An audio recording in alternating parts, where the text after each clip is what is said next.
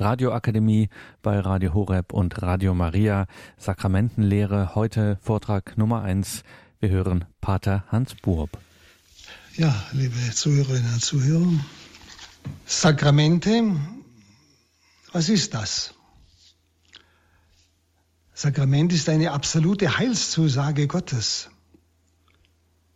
Ein Sakrament ist ein von Christus eingesetztes äußeres Zeichen, das innere Gnaden vermittelt. Schaut, mit der Menschwerdung Jesu ist ja auch das Wirken Gottes sichtbar und hörbar geworden in Jesus Christus. Und es wäre ja nicht ganz einsichtig, wenn das verstummen würde. Er hatte den Menschen zum Beispiel gesagt, deine Sünden sind dir vergeben. Und wie würde ich heute das erfahren, wenn ich nicht dieselbe Stimme wieder hören könnte? Ich müsste immer nur vermuten, dass mir meine Sünden vergeben sind, aber eine Sicherheit hätte ich nicht. Ein Sakrament ist ein äußeres, von Christus eingesetztes Zeichen, hörbar, sichtbar, je nachdem, das innere Gnade vermittelt. Und so erfahre ich zum Beispiel im Bußsakrament, ich spreche dich los von deinen Sünden. Geh hin, deine Sünden sind dir vergeben. Ich höre immer noch die Stimme des Herrn, eben im Priester, der teilnimmt am Hauptsein Christi durch seine Priesterweihe. Also Sakramente sind äußere Zeichen, die diese innere Gnade vermitteln. Und mit dem äußeren Zeichen weiß ich dann hundertprozentig, dass mir diese Gnade geschenkt ist. Denn die Voraussetzung ist ja, dass ich auch die innere Bereitschaft habe, sie zu empfangen, damit es nicht einfach nur wie gesagt, aufgeklebt ist, möchte ich es mal so ausdrücken. Nun, Taufe, Firmung und Eucharistie sind zusammen die Sakramente, die den Menschen in die Kirche eingliedern, die ihn also von der Herrschaft des Bösen befreien und mit dem Heiligen Geist begaben und damit dann zum Vollalter Christi führen, also zur Verähnlichung mit Christus, nicht? Wir sollen ja ein zweiter Christus werden. Das sind diese Sakramente, die also uns gleichsam in den ganzen mystischen Leib Christi eingliedern. Nun die heilige Taufe, um die es uns heute und auch das nächste Mal geht, bringt nun ihre Wirkung hervor, Kraft des Geheimnisses des Leidens und der Auferstehung Christi. Beides ist in diesem Sakrament Gegenwart. Leiden, also Tod und Auferstehung Christi. Denn getauft werden heißt, wie es Paulus ausdrückt im Römerbrief 6, 4, eingepflanzt werden in den Tod Christi, mitbegraben, mitbelebt, miterweckt werden in ihm. Worte, die Sie alle schon mehr als einmal gehört haben. Aber man kann diese Worte nie genug betrachten, was das heißt eingepflanzt werden in den Tod Christi, mit ihm begraben werden. Das heißt, mit ihm begraben wird der alte Mensch, der Mensch der Sünde. In der Taufe wird jegliche, die Erbsünde, oder wenn es schon ein erwachsener Mensch ist, auch seine persönlichen Sünden vollkommen ausgelöscht. Er wird vollkommen eine neue Gestalt, eine neue Kreatur. Er ist gleichsam, die Sünde, alles ist im Tod Jesu vollständig nicht bloß begraben, zunichte gemacht. Tot, so als wäre sie, hätte sie nie existiert. Also eingepflanzt in den Tod Christi, mit begraben mit Christus. Und dann aber erleben wir die Auferstehung Christi genauso, mitbelebt, miterweckt in Christus. Wir haben plötzlich das neue Leben, ein ganz anderes Leben wie vorher, nämlich das Leben Jesu Christi. Das, was ewig dauert was eine Ewigkeit braucht, auch zur Entfaltung, weil es ein unendliches Leben ist. Es ist das göttliche Leben. Und das göttliche Leben ist unendlich. Und deshalb braucht es auch eine Ewigkeit zur Entfaltung, sodass es uns nie langweilig wird. Das, was in der Taufgnade grundgelegt ist, braucht eine Ewigkeit zur Entfaltung. Wir beginnen schon in diesem Leben eben in der Form der Frömmigkeit, des geistigen Lebens, ja, der Nachfolge Christi, dass es immer mehr wächst und immer mehr diese mich heilig machende Gnade vollkommen verwandelt. So ist die Taufe das Tor zum Leben und das Tor zum Gottesreich. Das Gottesreich, das schon immer war. und das mit Christus angebrochen ist. Und in dieses Gottesreich, da kann ich nicht einfach nur hineinmarschieren, da braucht es einen total neuen Menschen. Und das ereignet sich in der Taufe. Es ist das erste Sakrament dieser neuen Ordnung, könnte man sagen. Wenn Sie, wir sind so ein bisschen gewohnt, von der Kindertaufe her, die Taufe so, ich weiß nicht, wie ich es ausdrücken soll, empfindungsmäßig so als etwas zu nehmen, was zum Kind gehört. Gut, heute werden mehr und mehr auch Erwachsene getauft, die zum Glauben zu, äh, wiederfinden. Aber es ist das größte Ereignis im Leben eines Menschen. Was in der Taufe geschieht, ist eigentlich mit Worten nicht aussprechbar. Die Taufe ist dieses Sakrament des Glaubens wie es Paulus ähnlich ausdrückt. Und in diesem Sakrament gibt der Mensch, und zwar vom Heiligen Geist erleuchtet, die bejahende Antwort auf die Botschaft Christi. Kraft dieses neuen Lebens, das mir einfach vom Herrn geschenkt wird, werde ich auch fähig, die Botschaft Christi zu verstehen. Und zur Botschaft Christi, zum Glauben gehört mehr als nur Erkenntnis. Die Erkenntnis der Verstand, das ist alles gut und recht. Wahrheit ist logisch und das kann ich mit dem Verstand erkennen. Aber dieses tiefere Eindringen in diese ewigen Wahrheiten, die uns in der Schrift offenbart werden, also durch das Wort hindurch hören auf das, was unaussprechlich ist, dazu befähigt uns der Heilige Geist, der uns in der Taufe geschenkt ist. Wir sind Tempel des Heiligen Geistes. Also hier ist, kann man sagen, der Bundesschluss angedeutet, bei dem zwei Menschen sterben. Darum sprechen wir vom Taufbund. Jetzt sterben in Anführungszeichen.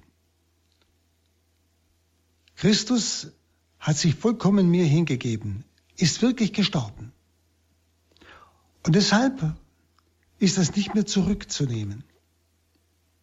Und genauso schließe ich den Bund, wenn ich die Taufe annehme, indem ich gleichsam für Christus sterbe, im Sinne der Ganzhingabe, dass ich mein ganzes Leben ganz und gar in Christus verwurzle.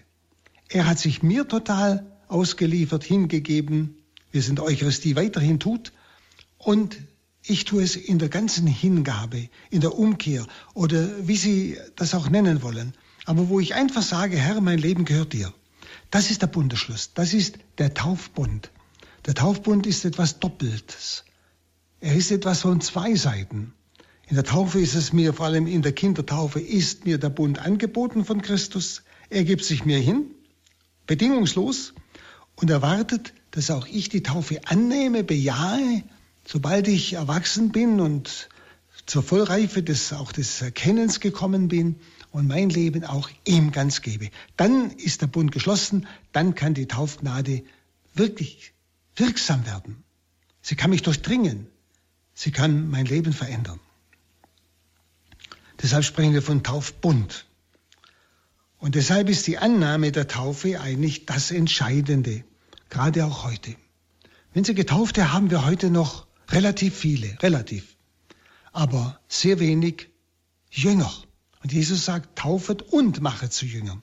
Und der Jünger ist der, der den Bund geschlossen hat, der zur Taufe Ja gesagt hat, der sich Christus ausgeliefert hat, hingegeben hat. Also die Annahme der Taufe ist entscheidend für uns. Und so ist, sind auch Glaube und Taufe eng miteinander verbunden. Denn Glaube ist ja sein Herz geben, sich geben, sich verwurzeln in der Person Christi. Drum gehört Glaube und Taufe ganz eng zusammen. In Matthäus 28, 19 sagt Jesus, Geht hin, machet alle Völker zu Jüngern und taufet sie im Namen des Vaters und des Sohnes und des Heiligen Geistes. Und in Markus 16, 15 sagt er noch, wer glaubt und sich taufen lässt, wird gerettet werden. Wer aber nicht glaubt, wird verdammt werden. Also Glaube ist diese Annahme der Taufe, dieses sich verwurzeln in Christus. Ich kann getauft sein, aber ich kümmere mich nicht darum. Ich schließe den Bund mit Christus nicht. Dann kann die Taufe auch nicht wirksam werden. Nun, diese Heilsnotwendigkeit der Taufe und die Zugehörigkeit zur Kirche besteht für jeden, der von der Botschaft Christi angerührt ist. Das heißt, jeder, der die Botschaft Christi gelesen hat oder gehört hat und spürt, das ist es, das ist die Wahrheit. Für den ist Taufe und Zugehörigkeit zur Kirche, die auf Petrus gegründet ist, heilsnotwendig. Sie ist notwendig zu seinem Heil. Ohne die Taufe gibt es das Heil nicht. Und zwar für den, der von der Botschaft Christi angesprochen ist, der spürt und ahnt, das ist die Wahrheit.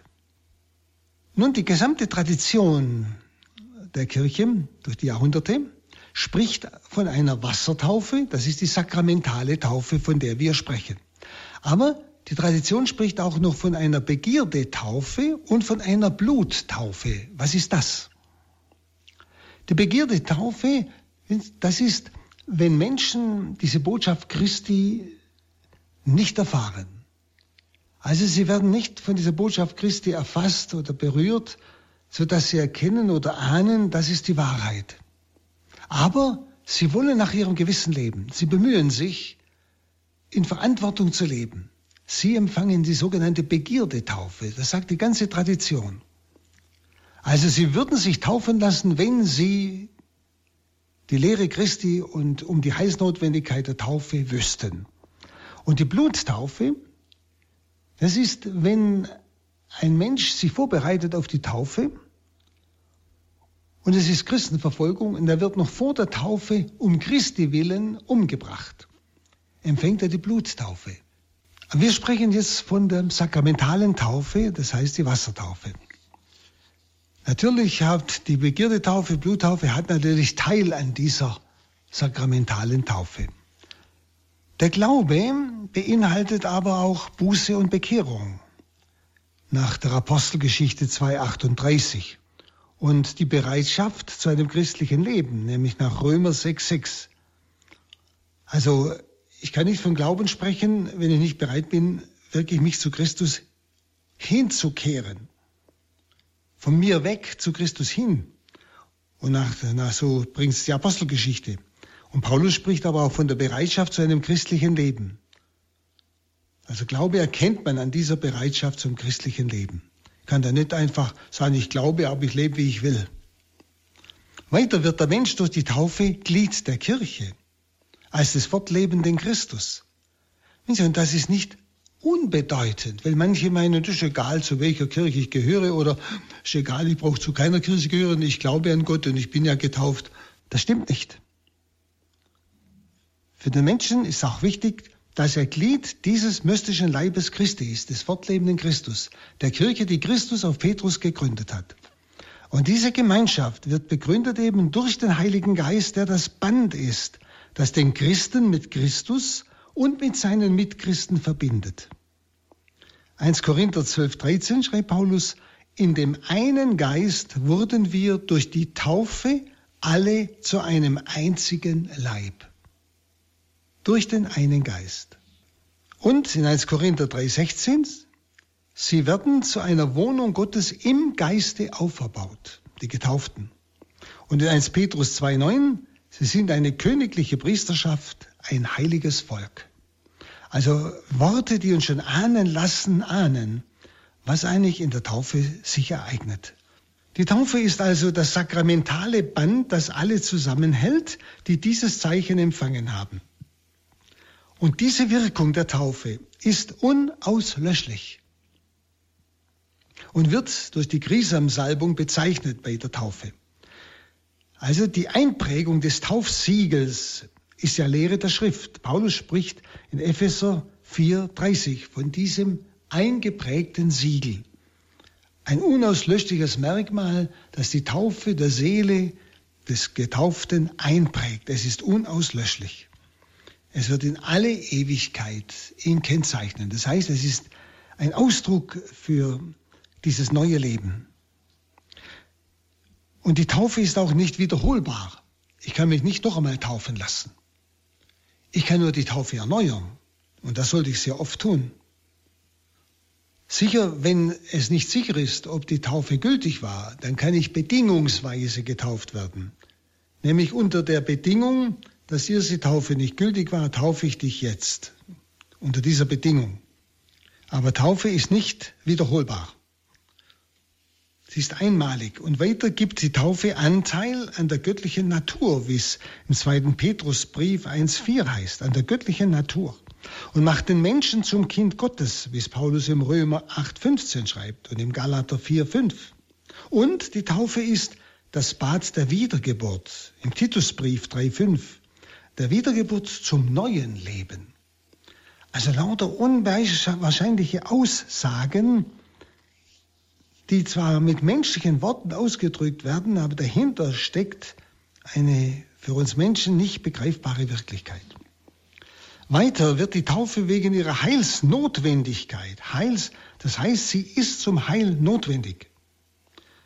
Wie es bei Johannes 3,5 und Markus 16,16 16 heißt, die Taufe wird wegen ihrer Heilsnotwendigkeit nach ältester Tradition der Kirche auch Kindern gespendet. Bei Cornelius heißt, das ganze Haus ließ sich taufen. Auch als Paulus äh, bei der Lydia einkehrt, ließ sich das ganze Haus taufen. Da gehören alle dazu. Da wurde niemand ausgenommen. Und Kinder werden schon durch den Glauben der Eltern geheiligt, wie es Paulus in 1 Korinther 7,14 heißt. Die Eltern, die Paten und die Gemeinde bekennen ihren Glauben und übernehmen auch die Verantwortung, das Kind in diesem Glauben zu erziehen. So heißt es im Taufritus. Die Eltern, die Paten und die Gemeinde. Wir sind also auch füreinander verantwortlich. Wir sind auch für die Jugend verantwortlich. Dass sie in diesem Glauben auch heranwachsen können. Und da liegt es viel an unserem Beispiel als Erwachsene. Und da spüren Sie auch, wie katastrophal schlechte Beispiele sind in einer Gemeinde. Nicht? wo dann junge Leute sich dann am schlechten Beispiel orientieren. Das will verantwortet sein. Die Taufe äh, auf den Namen Jesu, wie es in Apostelgeschichte 2.38 und 19.5 einmal heißt, war in der apostolischen Zeit keine Alternative zur Taufe im Namen des Vaters und des Sohnes und des Heiligen Geistes. Also es ist nicht gemeint, wenn dort es heißt, Sie haben die Taufe im Namen Jesu empfangen, ist nicht gemeint, dass sie nur im Namen Jesu getauft wurden. Sie sind selbstverständlich im Namen des dreifaltigen Gottes getauft worden, sondern man wollte damit unterscheiden zwischen der christlichen Taufe im Namen des dreifaltigen Gottes, die von Christus uns geschenkt ist, gegenüber einer anderen Täuferbewegung, wie der von Johannes dem Täufer und anderen. Und deshalb ist eine solche Taufe im Namen Jesu nicht zulässig. Nun, das Getauftsein auf den Namen Jesu ist auch ein Ausdruck für diesen wesentlichen Bezug zur Person Jesu Christi. Das will man damit ausdrücken. Und auch deren Heilsbedeutung, nicht? Die Heilsbedeutung des, des Namens Jesu und der Person Jesu Christi für den Getauften. Und dieser Ausdruck, getauft sein auf den Namen Jesu, besagt die Übereignung an den gekreuzigten und auferstandenen Herrn. Christen werden also dem Machtbereich der Sünde und des Todes entrissen und Taufe ist gleichsam Übergang in eine neue Herrschaft, wie Rabanus Maurus das ausdrückt im 9. Jahrhundert. Und nun möchte ich dieses ganze Taufgeschehen mit einem fünffachen Vergleich einmal erklären. Der erste Vergleich ist Taufe und Mönchsweihe also feierliche Profess in einem wirklich strengen Mönchsorden. Mal der Vergleich, damit uns aufgeht, was Taufe ist. Nach der Verfolgungszeit 313 war es für viele selbstverständlich, getauft zu sein. Es war sogar das Römische Reich, das wissen Sie ja, das war ja von, vom Orient bis zum Okzident, überall, nicht alles war Römisches Reich, war ja ein mordsgroßes Reich. Nicht? Und der christliche Kaiser Konstantin hat bestimmt, dass alle Getauften in seinem Reich, im römischen Reich, die Rechte eines römischen Bürgers bekommen. Im fünften Jahrhundert, ich glaube Kaiser Justinian oder wer Kaiser hat, der hat sogar gesagt, wer nicht getauft ist im römischen Reich, verliert die Rechte eines römischen Bürgers. Also verstehen Sie, dass es plötzlich selbstverständlich war, getauft zu sein, ohne dass es mir lebensgefährlich war, wie in der Verfolgungszeit. Und es gab mit der Zeit eben nun Männer und Frauen, die diesen Ernst der Entscheidung zum Christwerden, den ja die Verfolgungszeit gefordert hat, sich nicht ersparen wollten, sondern sie wollten auf eine andere Weise nachholen. In der Verfolgungszeit, in den ersten drei Jahrhunderten, da wusste jeder, wenn er sich taufen ließ, dass er morgen schon einen grausamen Tod erleiden kann. Es war also eine totale Entscheidung für Christus. Und nachher war es selbstverständlich, getauft zu sein. Da war gar keine so große Entscheidung mehr notwendig. Und das wollten einige wieder wie im Anfang vollziehen. Also sie fanden auch einen Weg, um mit der ganzen Welt abzuschließen. Sie gingen aus der Welt hinaus. Sie wollten der Welt absterben, um ganz ausschließlich in der Hingabe an Gott zu leben. Sie zogen sich also zurück in die Einsamkeit, in die Wüste. Zuerst als Einzelne, dann auch als Gemeinschaften. Es begann ganz einfach, wurde aber dann mit der Zeit von der Kirche auch anerkannt als sogenannte Mönchsweihe, also eine ganz Hingabe an Gott. Damit wurde, kann man sagen, ein neuer Stand geboren. Der Einzelne bekam auch einen neuen Namen, ist ja zum Teil heute noch in manchen Orten. Es war das Zeichen, dass der alte Mensch gestorben ist und ein neuer Mensch begonnen hat. Das ist der Sinn des neuen Namens. Und durch die feierlichen Gelübde wurde die Hingabe an Gott besiegelt. In der Mönchsweihe ging es also um das Sich-Weihen an Gott. Also ziemlich genau um das, was vorher die Taufe war. Wer sich taufen ließ, hat sich radikal an Christus hingegeben, bereit, morgen zu sterben. Und die Mönchsweihe war gleichsam so, ja, eine Annahme der Taufe. Bereitschaft für Christus ganz sich hinzugeben. Und so versteht man einerseits die Mönchsweihe viel besser in ihrer Beziehung zur Taufe, aber noch wichtiger ist mir jetzt, wir verstehen die Taufe wieder besser als ein Nachbild oder besser gesagt als das Vorbild für dieses Nachbild der Mönchsweihe. Schauen Sie, was für ein neues Standesgefühl müssen die Getauften einmal gehabt haben. Was für ein Standesgefühl, die Getauften. Sicher eines dem Mönchstand ähnliches, vielleicht sogar gleiches. Was für eine Entscheidung muss in der Taufe gefallen sein. Total bereit für Christus zu sterben. Und jetzt überlegen Sie mal, welche Entscheidung haben Sie aufgrund Ihrer Taufe getroffen für Christus bis jetzt? Wie oft probieren wir es bloß mit ihm? Wie oft haben wir Angst, wenn wir uns ihm geben, dann, dann verwurstet er uns. Und Christus kann erst durch uns gegenwärtig sein, wirksam werden durch unser Wort und Tun, wenn wir ihm ganz gehören. Was ihm nicht gehört, kann er nicht benutzen, um dadurch sein göttliches Wirken in die Welt hineinzutragen. Also schon allein das Standesgefühl der Getauften haben, haben wir Getaufte noch ein Standesgefühl, dass wir uns freuen, wirklich Kinder Gottes zu sein, am Wesen Gottes teilzuhaben, in der Erlösung zu stehen. Schon zu diesem Gottesreich, das von Ewigkeit ist, schon zu gehören. Haben wir so ein Standesgefühl oder verstecken wir uns? Überlegen Sie mal. Schauen Sie, bei diesen aufkommenden Orden dort, da gab es einen Gründer, eine Regel, ein Kleid und ein Kloster, heute auch noch. Bei der Taufe vorher gab es ebenfalls einen Gründer, das war Christus, eine Regel, das Evangelium.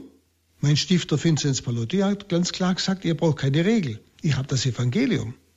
Nicht? Und es gab ein Kloster, das war die Kirche für die Getauften früher. Und das Kleid, beschreibt der Apostel Paulus, zieht an den Herrn Jesus Christus. Also heißt, hier haben Sie sogar im Äußeren die Parallele. Die Frage ist, wie ist das möglich? Soll ich also als Christ jetzt aus der Welt ausziehen? Paulus gibt eine sehr klare Antwort an die Getauften in 1 Korinther 37.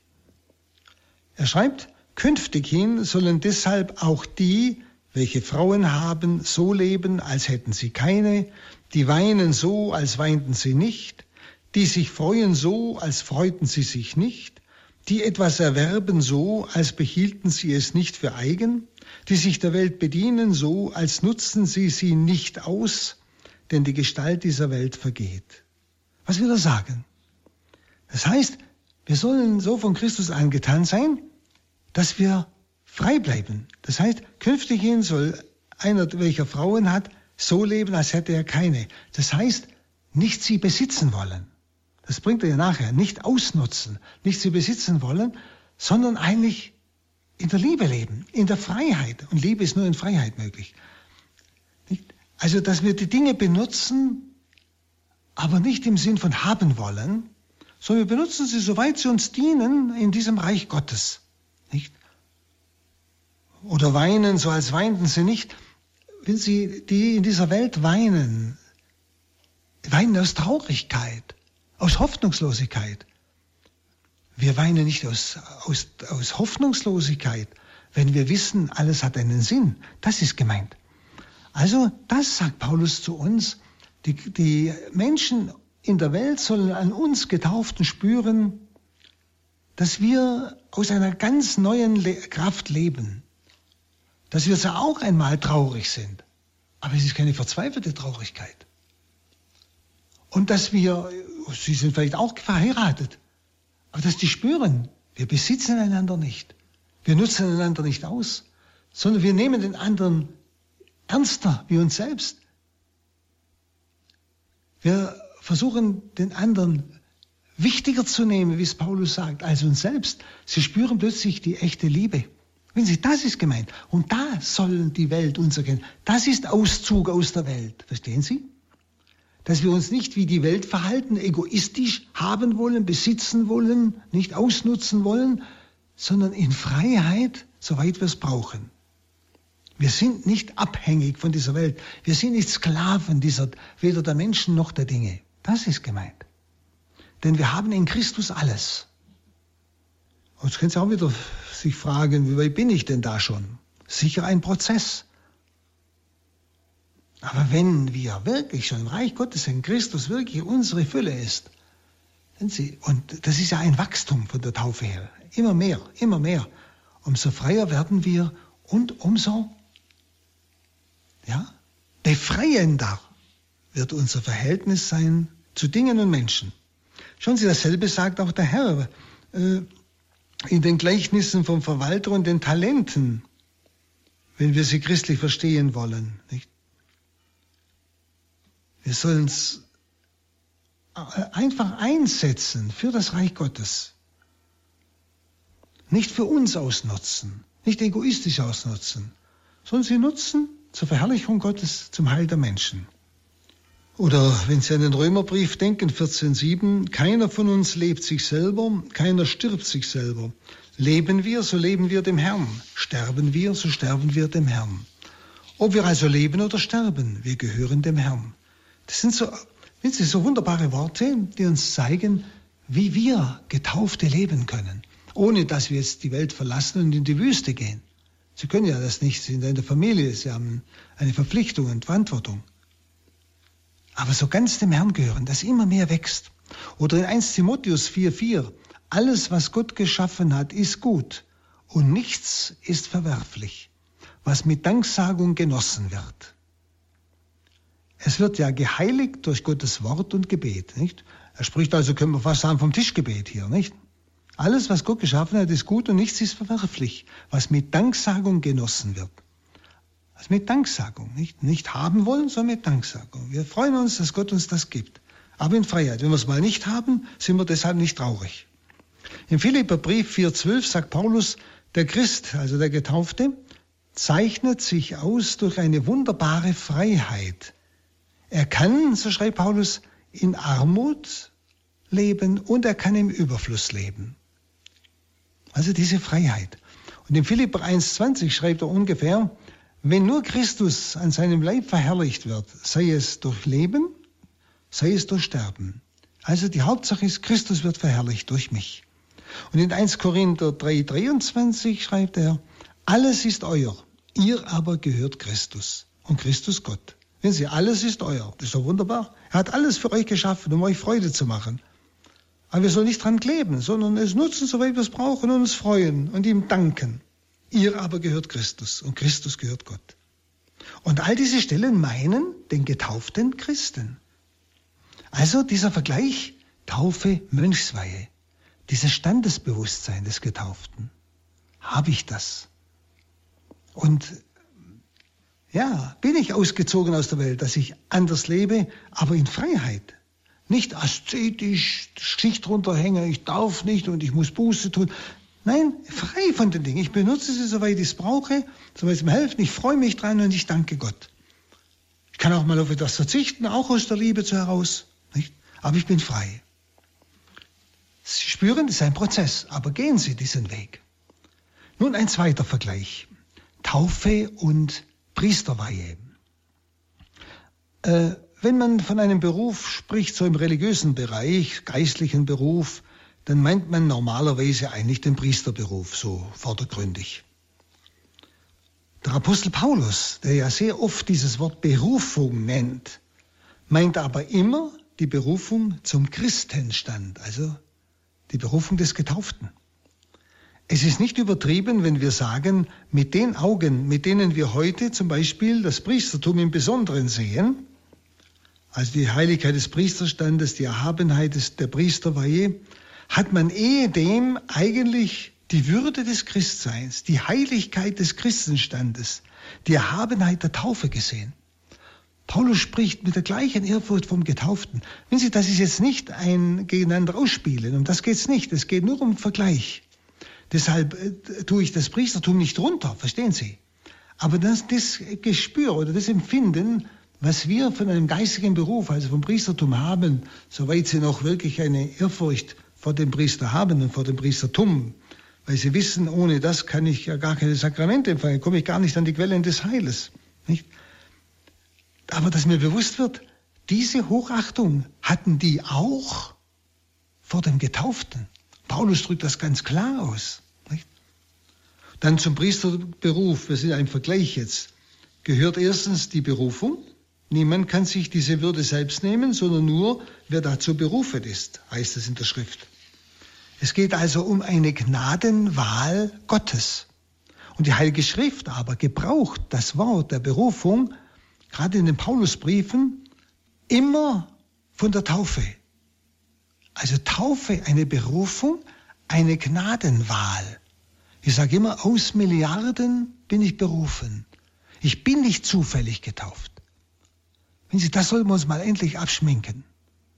Sondern ich bin berufen. Es ist eine Gnadenwahl Gottes. Ich hätte ja können in Afrika geboren werden. Und sie hält wohl den Schritt von der Taufe die Heilige Schrift. Taufe zum Priestertum für geringer gegenüber der Kluft, die den Getauften vom Nicht-Getauften trennt. Das ist der größte Lebenssprung, der vom Nicht-Getauften geschaffenen Sein zum getauften Menschen, der das ungeschaffene göttliche Leben in sich trägt. Das ist der größte Lebenssprung. Das ist unwahrscheinlich, das kann man sich gar nicht vorstellen. Im zweiten Thessaloniker Brief 2,13 schreibt Paulus, Gott hat euch von Anfang an durch die Heiligung des Geistes und den Glauben an die Wahrheit zum Heil erwählt, von Anfang an. Das heißt von Anfang der Schöpfung. Von Anfang an erwählt und euch durch unser Evangelium dazu berufen, dass ihr der Herrlichkeit unseres Herrn Jesus Christus teilhaftig werdet. Also Taufe ist eine unwahrscheinliche Auserwählung, Gottes Gnadenwahl Berufung. Für den Christen gründet seine zeitliche Berufung in einer ewigen, unergründlichen, ja, anbetungswürdigen Auserwählung. Für den Christen, für Sie persönlich, Sie als Getaufter, gründet diese zeitliche Berufung, gründet in einer ewigen zeitlichen Berufung, heißt, Sie sind ja jetzt in der Zeit von Gott berufen und getauft worden, aber das gründet in einer ewigen Auserwählung, unergründlichen, anbetungswürdigen Auserwählung. Bitte tun Sie das einmal auf der Zunge vergehen lassen. Und dann ahnen Sie mal, was, was Sie sind gegenüber den umgetauften Menschen. Was für eine Auserwählung, was für eine vollkommen andere Schöpfung, neue Schöpfung Sie sind. Paulus schreibt in 1 Korinther 4,7, wir sollen uns dieser Berufung nicht überheblich zeigen, da spüren Sie, was für ein großes Taufbewusstsein die Christen hatten, dass er sogar sie ein bisschen bremsen musste. Das muss man uns ja nicht, das glaube ich nicht. Und er schreibt wirklich, denn was gibt dir einen Vorzug? Was hast du, das du nicht empfangen hättest? Hast du es aber empfangen? Was rühmst du dich, als hättest du es nicht empfangen? Und der heilige Petrus in 1 Petrus 2,9 sagt, wir sollen uns Gottes rühmen, wir sollen die Wundertaten dessen verkünden, der uns aus der Finsternis in sein wunderbares Licht gerufen hat. Also Berufung, wieder der Vergleich, Taufe, Priestertum, Priesterweihe. Die Heilige Schrift spricht von Berufung des Getauften, von einer unwahrscheinlich ewigen Auserwählung. Und zweitens, was den Priester zum Priester macht, ist seine Weihe oder seine Heiligung. Die Mitteilung eines besonderen Charakters der Gottzugehörigkeit, aus dem die entsprechenden Vollmachten dann fließen. Und Berufung und Heiligung gehören also zusammen. Berufung ist das Erste, Heiligung das Zweite. Die Heiligung ergibt sich aus der Berufung. Und Paulus nennt nun am Anfang, das sagen wir vom Priestertum, ja? Und Paulus nennt am Anfang seiner Briefe oft seine Adressaten, das waren ja die Getauften, berufene Heilige in Rom, in Korinth und so weiter. Berufene Heilige. Und Berufung entspringt dem Willen Gottes allein. Berufung kommt immer von Gott. Die Heiligung ist ihre Ausführung im Menschen. Ausführung dieser Berufung. Das dürfen Sie jetzt mal ganz bewusst zulassen. Meine Berufung entspringt im Willen Gottes, ist kein Zufall. Meine Berufung zum Christsein, zur Taufe. Und die Heiligung ist ihre Ausführung im Mensch, in mir. Aber auch sie kann nur Gott verleihen, die Heiligung. Und deshalb soll der Christ dieser verliehenen Heiligkeit, in der Taufe verliehenen Heiligkeit, entsprechend wandeln. Und diese Heiligkeit in der Taufe ist ja so, dass wenn das, der Mensch stirbt nach der Taufe, kommt er sofort in die Herrlichkeit des Himmels. In 1 Thessaloniker 4,8 schreibt Paulus, Wer dies missachtet, der missachtet nicht einen Menschen, sondern Gott, der euch seinen Geist, seinen heiligen Geist verleiht. Also, der Christ ist durch die Taufe auf eine unaussprechliche Weise heilig geworden. Wenn Sie nur bedenken, dass der Tempel im Alten Testament das Heiligste war, dann verstehen wir die Worte des heiligen Paulus in 1 Korinther 6, 19 viel tiefer.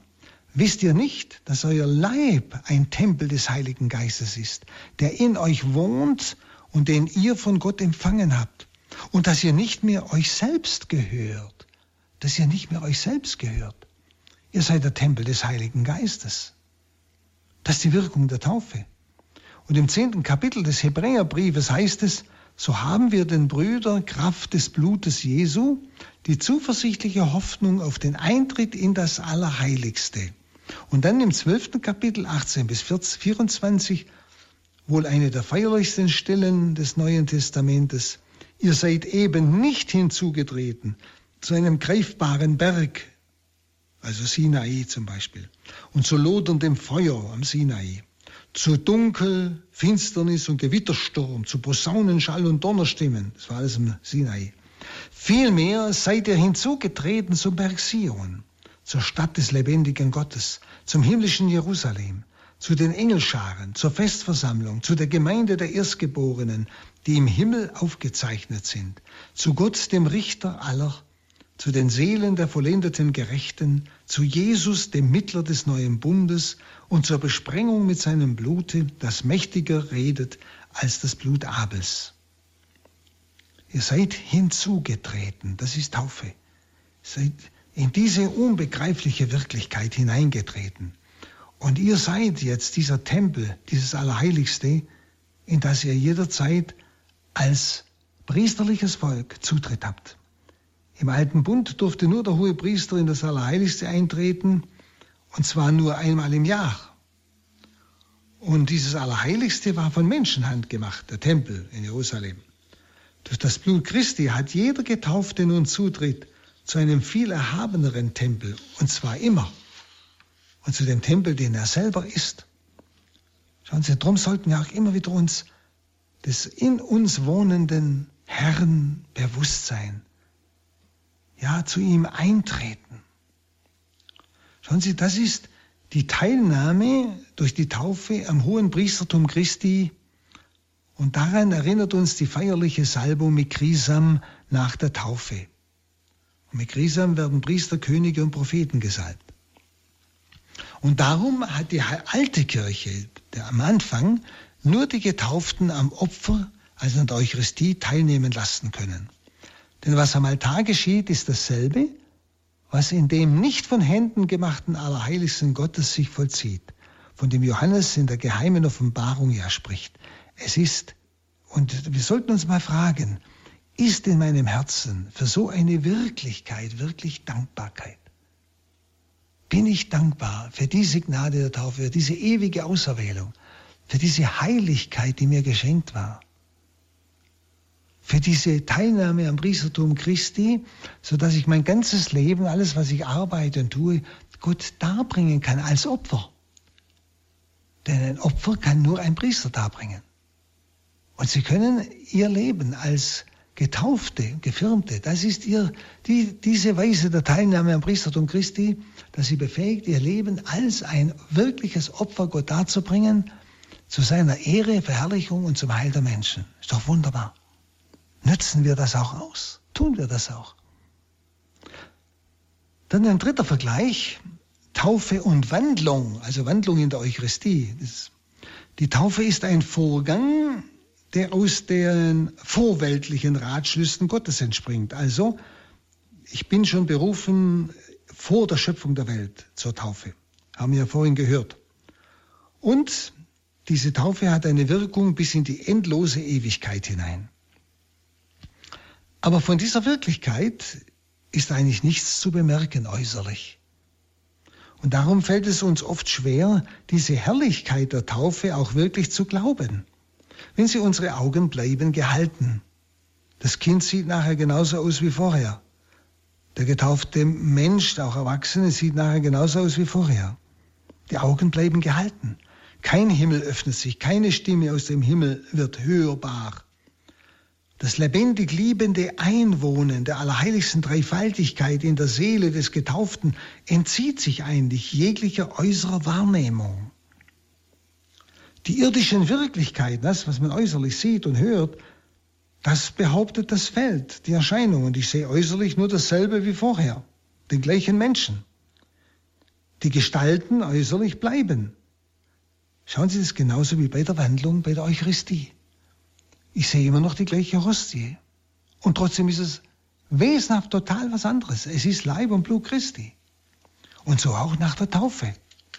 Schauen Sie, aus dem Geschöpf ist in der Taufe etwas völlig anderes geworden. Aber seine äußere Erscheinung, seine Gestalt ist völlig gleich geblieben. Was geschehen ist in der Taufe übersteigt alles Erkennen. Aus dem Sünder ist ein Heiligtum geworden aus dem Enterbten ein Erbe Gottes, aus dem Eigentum Satans ein Eigentum ewiger Güter, aus dem, der dem Tod verfallen ist, ein Inhaber ewigen Lebens, aus dem Verlorenen ein Kind Gottes und so weiter. So könnten Sie das irgendwo ins Wort bringen, was da geworden ist.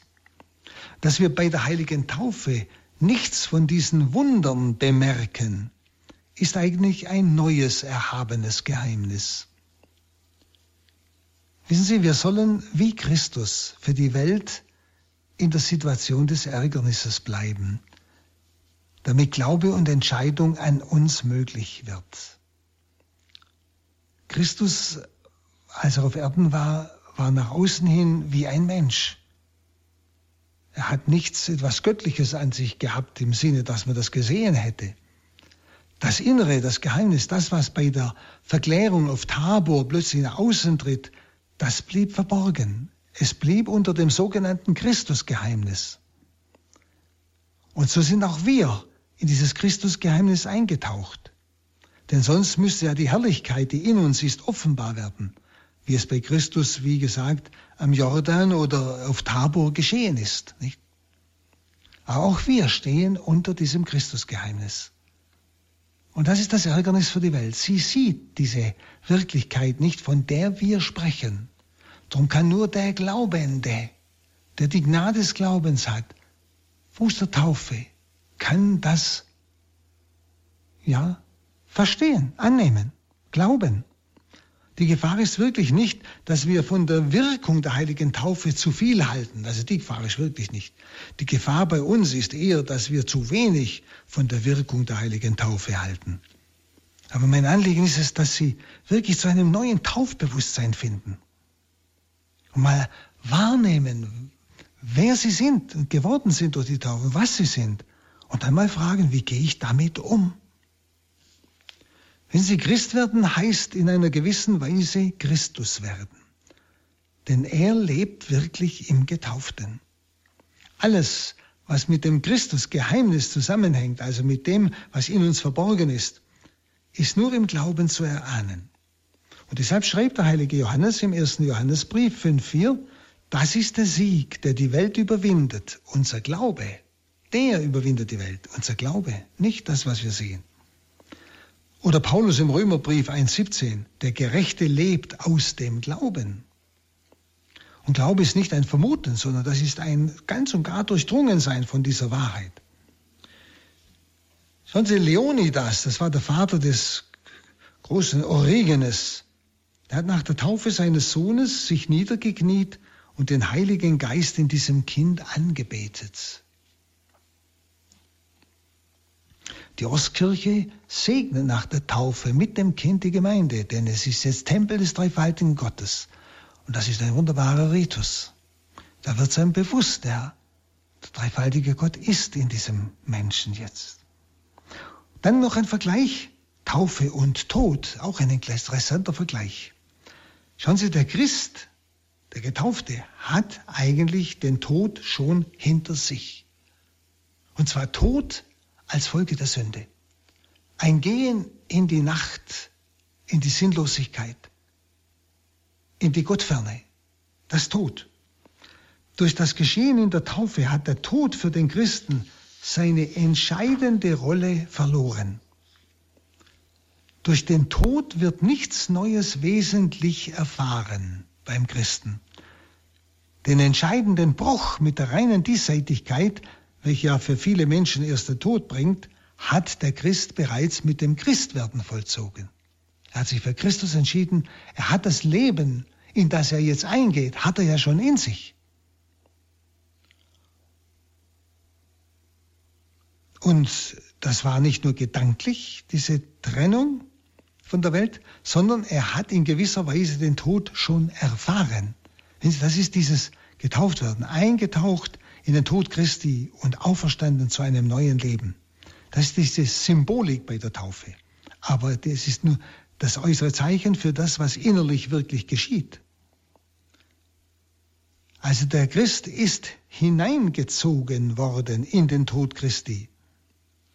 Und Paulus schreibt im Römerbrief 6.3, oder wisst ihr nicht, dass wir alle die wir in Christus Jesus hineingetauft wurden, in seinen Tod getauft wurden. Wisst ihr das nicht? Und im Kolosserbrief 3,4 sagt er, ihr seid ja gestorben. Und im Galaterbrief 6,14, mir ist die Welt gekreuzigt und ich der Welt. Und er spricht ja nicht von der Existenz des Apostels, also des Priesters, sondern von der Existenz des Christen ihr seid gestorben. Weil der Getaufte durch seine Verbindung mit Christus schon Anteil hat am Tod und an der Auferstehung Christi. Deshalb hat der andere Tod, den die Welt so wichtig nimmt, für den Christen nur noch wenig Bedeutung. Er bringt nicht mehr die Trennung von der Welt, die ist längst vollzogen. Was er lebt, lebt er Gott, sagt Paulus. Denn wenn wir die Taufe ernst nehmen, Christus hat uns angenommen in das sein Reich schon. Wir haben sein Leben schon in uns. Und wenn wir dann uns ganz auf Christus werfen, das heißt ihm ganz hingeben, den Bund schließen mit ihm, im Sinn der Taufe, dann ist Tod eigentlich nur ein Offenbarwerden, was schon in mir ist. Ist was ganz anderes. Der Tod des Christen ist was anderes wie der Tod eines unerlösten Menschen, ungetauften. Schauen Sie, das ist wesentlich. Was er noch zu sterben hat, das ist nicht mehr wesentlich. Der Tod ist für den Christen nicht mehr die Folge der Sünde, sondern Tod ist nur noch Folge der Gnade, da unter das Gesetz Christi getreten ist. Das heißt, Folge der Gnade, der Tod ist der Übergang, Sichtbarwerdung dessen, was schon in ihm ist. Die Gnade, die schon in ihm ist. Musste nicht Christus dies leiden und so in seine Herrlichkeit eingehen, sagt Jesus ja zu den Emmaus-Jüngern. Und diese Herrlichkeit ist uns in der Taufe schon geschenkt. Wir brauchen nicht mehr durch den Tod hindurch. Und dass der Tod der Christen ein anderer Tod ist als der Tod der Welt, steht unter dem Schleier der Verborgenheit. Denn in den Augen der Welt, sagt die Schrift, stirbt der Weise wie der Tor gleich. Wiederum äußerlich stirbt jeder gleich. Aber das, was die Erfahrung dann ist, sehen Sie, der irdische Tod ist für jeden gleich. Aber das, was Tod ist, Gottferne oder Leben Gottes, das ist was wesentlich Unterschiedliches. Und so kann der heilige Paulus sagen, Tod, wo ist dein Stachel? Tod, wo ist dein Sieg? Schauen Sie, das wesentliche Geschenk der Taufe ist die Neuheit des Lebens, nicht irgendeine mystische Todeserfahrung. Sie, so geht der heilige Paulus manchmal vom Tod aus als von etwas Geschehenem. Und dann spricht er wieder vom Tod als einer Forderung, dass wir sterben sollen. Aber er meint damit eigentlich zwei verschiedene Aussagen. Einmal, ihr seid gestorben. Das ist das, was in der Taufe geschehen ist. Wir sind dem ewigen Tod gestorben. Wir sind im Leben, im ewigen Leben. Das ist schon in uns verborgen. Aber dann meint er es auch manchmal als Aufforderung, als Glaubende, tötet also ab, was in euch noch sündhaft ist. Ja? Kolosser 3,3 und ähnliches.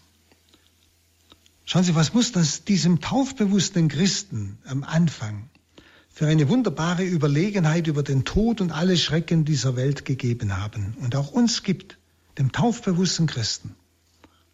Wunderbare Überlegenheit über den Tod und alle Schrecken dieser Welt. Im Philipperbrief 1,21 schreibt Paulus etwa, was wir sterben, was ihr sterben heißt, ist für mich nur noch die Erfüllung meiner Einswertung mit Christus, ist für mich Gewinn. Was ihr sterben heißt das ist für mich Gewinn. Einswertung mit Christus. Und dann noch der, der letzte Vergleich, Taufe und Schöpfung. Sie erinnern sich noch an die Osternacht, nicht? wo es ja darum geht, in den alttestamentlichen Lesungen die Vorbilder für die Taufe zu hören.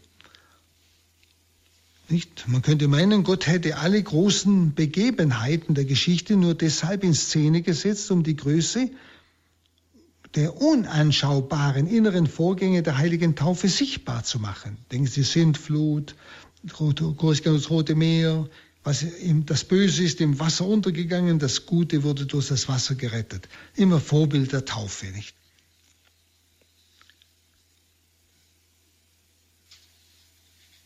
Das höchste Maß für die Taufe, das Bild, das er für die Taufe bringt, das ist die Schöpfung. Drum ist die erste Lesung in der Osternacht der Schöpfungsbericht und der darf nie ausfallen. Die Schöpfung wird zum Gleichnis der neuen Schöpfung in der Taufe. Den Gott, der den Menschen wunderbar erschaffen hat, hat ihn wunderbarer erneuert, beten wir in der Osternacht.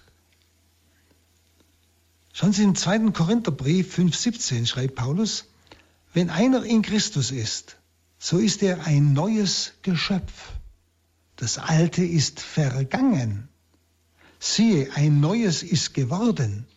Also nicht repariert, sondern ein neues Geschöpf. Oder im Epheserbrief 4,24 schreibt er, ziehet den neuen Menschen an, der nach Gott geschaffen ist in Gerechtigkeit und Heiligkeit und Wahrheit. Neu schaffen ist nicht nur einfach, wie gesagt, eine Erneuerung von etwas Altem, also eine Verbesserung von etwas, was vorher schon da war, sondern die Schöpfung ist ja etwas ganz Neues. Da war vorher nichts da. Gott hat die Welt geschaffen aus dem Nichts. Und das ist Vorbild für die Taufe. Und so ist die Taufe etwas völlig Neues. Eine neue Schöpfung von oben durch den Geist Gottes. Was wiedergeboren wird in der Taufe, ist wie ein neuer Mensch in uns. Was also wiedergeboren wird in der Taufe, ist wie ein neuer Mensch in uns. Von der Taufe an ist etwas völlig anderes in uns. Nicht etwas Verbessertes, nicht etwas Repariertes, Geflicktes, sondern etwas vollkommen Neues, was vorher nicht war. Also nicht umgeschaffen, umgestaltet, neu. Und wir sind von da an etwas völlig anderes. Und an dieser Neuschöpfung nach dem Bild Gottes haftet das Wohlgefallen Gottes. Wir sind die Erstlingsgabe seiner Schöpfung, die er sich selbst bereitet hat nach Jakobus 1.18. Und dieser neue Mensch ist der Erstling des neuen Himmels, der neuen Erde, der Anfang des himmlischen Jerusalem. Nur ist er noch nicht offenbar, genauso wie Christus jetzt noch nicht offenbar ist, sondern verborgen in Gott. In Kolosser 3.3 schreibt Paulus diesen wunderbaren Satz, Euer Leben ist mit Christus in Gott verborgen. Euer Leben ist mit Christus in Gott verborgen. Wenn aber Christus unser Leben erscheint, werden auch wir mit ihm in Herrlichkeit erscheinen. Also wenn er offenbar wird bei seiner Wiederkunft, wird auch die Herrlichkeit, die in uns ist durch die Taufe, dieses Neue, die neue Schöpfung, wird sichtbar werden für alle. Also Paulus hebt diese Ungeheuerlichkeit hervor, wie dieser souveräne Gott an uns seine Herrlichkeit erweist. Er hat uns aus der Finsternis das Licht in unseren Herzen aufstrahlen lassen. Also er, der Gott, der die Toten lebendig macht und das, was nicht ist, ins Dasein ruft, wie es der Römerbrief 4.17 heißt. Er hat uns aus der Finsternis in das Licht geführt. Wir sehen, wie der heilige Paulus bewusst oder unbewusst eine ganze Reihe von Begriffen, von Vorstellungen, und zwar aus der Schöpfung, aus dem Schöpfungsbericht genommen hat, um die Taufe zu erklären. Und so sieht in der Osternacht die Kirche mit Recht im Schöpfungsbericht eine Prophetie auf die Taufe hin, wo der Mensch zu einer vollkommen neuen Schöpfung wird.